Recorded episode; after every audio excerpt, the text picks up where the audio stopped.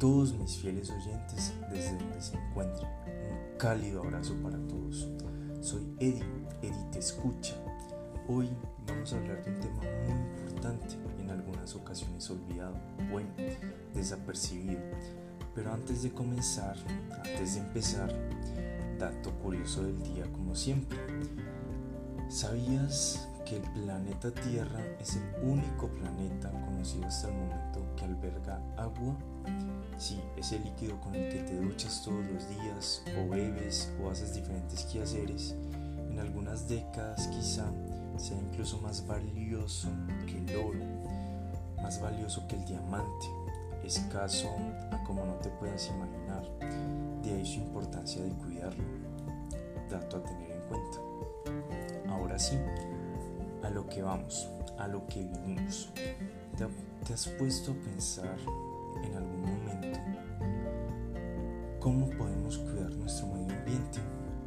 Si bien ahora les hablaba del agua y su gran valor en la tierra, pues en la actualidad existe un acuerdo que asegura los derechos que como tú y yo tenemos, esos derechos con los que nacemos. Derecho para tener acceso a conocer nuestro medio ambiente, nuestra participación en él, a la justicia, algo que por lo menos yo no conocía hasta hace algunas semanas. Pues bien, este es el Acuerdo Escazú, nuestro tema de hoy, abreviado acceso a la información, la participación pública y el acceso a la justicia en asuntos ambientales en América Latina y el Caribe. Cuando menciono la palabra acuerdo, no sé ustedes, pero yo por ejemplo, lo primero que pienso es en dos personas dándose la mano y acordando reglas entre ellos. Pues bien, imagínense que esto lo está haciendo América Latina y el Caribe, que son una, unas de las regiones a nivel mundial con menor cantidad de mecanismos de transparencia y acceso a la información ambiental, al igual que son unas de las regiones que registran más delitos contra las personas defensoras del medio Ejemplo de ello, eh, lo que sucedió en 2019, que se cometieron 202 delitos contra los defensores del medio ambiente y 148 de ellos ocurrieron en estas regiones. Imagínate, ya, ya, secate esa lágrima que esto apenas comienza. Ante estas situaciones, este acuerdo establece el compromiso de incluir a quienes han sido excluidos, que no han estado suficientemente representados en los espacios de toma de decisiones respecto a estos temas ambientales. Además de eso, también establece la protección de los derechos humanos de las personas defensoras del medio ambiente. Eh, esto, por ejemplo, una medida que logra reflejar los desafíos a los que se enfrentan en América Latina y el Caribe bueno, pienso yo que ya era hora. El mundo y la humanidad necesitan enfocarse en su medio ambiente, donde vive la casa de todos nosotros, nuestra responsabilidad. Y no, no te estoy regañando. Tómalo como una palmadita en la espalda, como lo hizo Ned Flanders a Bart Simpson pescando.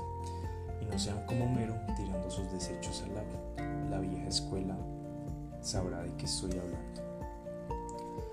Seguro te estarás preguntando, y bueno, te estarás preguntando muchas más cosas sobre su importancia. Eh, pero dentro de este podcast quiero enfocar algunas principalmente.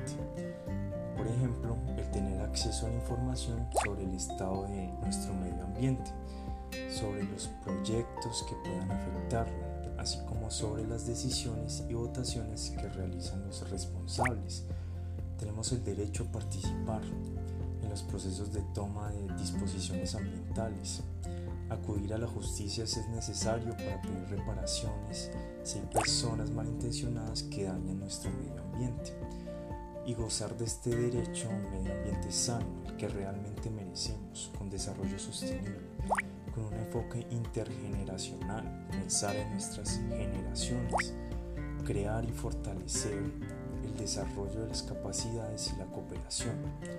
Como vemos entonces, posee muchos aspectos que lo componen y son importantes para nosotros conocerlos. Bueno, también dentro de otras particularidades que tiene este increíble acuerdo, eh, establece una relación entre los derechos humanos y la protección del medio ambiente. Los pone a interactuar, van de la mano. ¿Quién lo diría, no? Defensa de los derechos de las personas defensoras del medio ambiente y los respeta, incluyendo a los pueblos indígenas y las comunidades locales. Ya saben entonces, armen sus carteles, sembren árboles, planten y cuiden nuestro medio. Son medidas específicas a favor de las personas y grupos en situación de vulnerabilidad. Nos, nos ayudamos entre todos. Promueve también que los países busquen nuevos mecanismos, sistemas de información actualizados, procedimientos y reformas en el marco normativo para garantizar los derechos de acceso a la información, a la participación y justicia, como les estoy diciendo. Entonces es hora de decirle a Colombia, gritarlo a todos, que es hora de innovar nuestro entorno. Viste tú, todos los planes que ofrece nosotros ni enterados, o bueno, al menos la mayoría creería yo. A veces estamos tan sumergidos y saturados de entretenimiento vago que no somos conscientes de este tipo de acuerdos o temas tan importantes. Y espera un poco más, aún tengo muchas más cosas que contarte.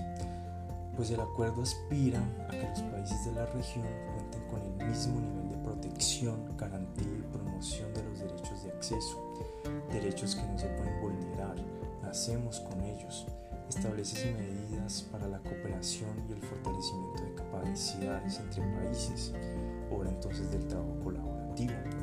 Constituye un avance en, el transparencia, en la transparencia de asuntos ambientales y en la rendición de cuentas a nivel de país. Cuenta con un marco de principios que trazará el rumbo de cada país. La participación de los distintos sectores de la sociedad. Ya podemos ir midiendo entonces realmente de lo que estamos hablando. Es hora de tomar conciencia y hacerlo realidad. Este, ha sido, este acuerdo ha sido creado por y para las personas, para ti, para mí, para el vecino que pone música todo volumen en tu edificio, el señor de los helados y hasta el conductor del bus. Los actores sociales han sido los encargados de promover la creación del acuerdo y su ratificación por los distintos países nosotros. Es necesario que todos nosotros, incluidos los jóvenes, los niños, se involucren. Lograr dar a conocerlo desde las escuelas, desde nuestros hogares. Porque además de que cuenta con un mecanismo público regional, también se han formado distintas redes o colectivos de actores sociales que promueven este acuerdo. Así que si en tu país o desde donde me estés escuchando, tu pueblo, tu barrio, puedes comenzar el proceso para crear una red para que las personas se animen a compartir y difundir este importante tema, pues sería estupendo. Te los estoy dando a conocer, cuento con ustedes, cuento contigo, para que realmente lo compartan también con sus personas cercanas. Hagamos la diferencia. Así que, para resumir, es importante eh, este acuerdo para reconocer el derecho que todos tenemos a vivir en un ambiente sano y equilibrado. Salir, respirar aire fresco, ver las calles limpias, árboles que nos den sombra, poder acceder a la información, lo que sucede, a la justicia ambiental y a participar, a participar en la toma de decisiones ambientales. Su objetivo es vivir en un medio ambiente sano, constante desarrollo sostenible, permitiendo que todos aportemos para lograr un futuro para todos y nos involucremos. Otorga derechos a las personas, a todos nosotros, establece obligaciones a los estados. Es algo de todos nosotros, queridos oyentes, de ti, querido oyente.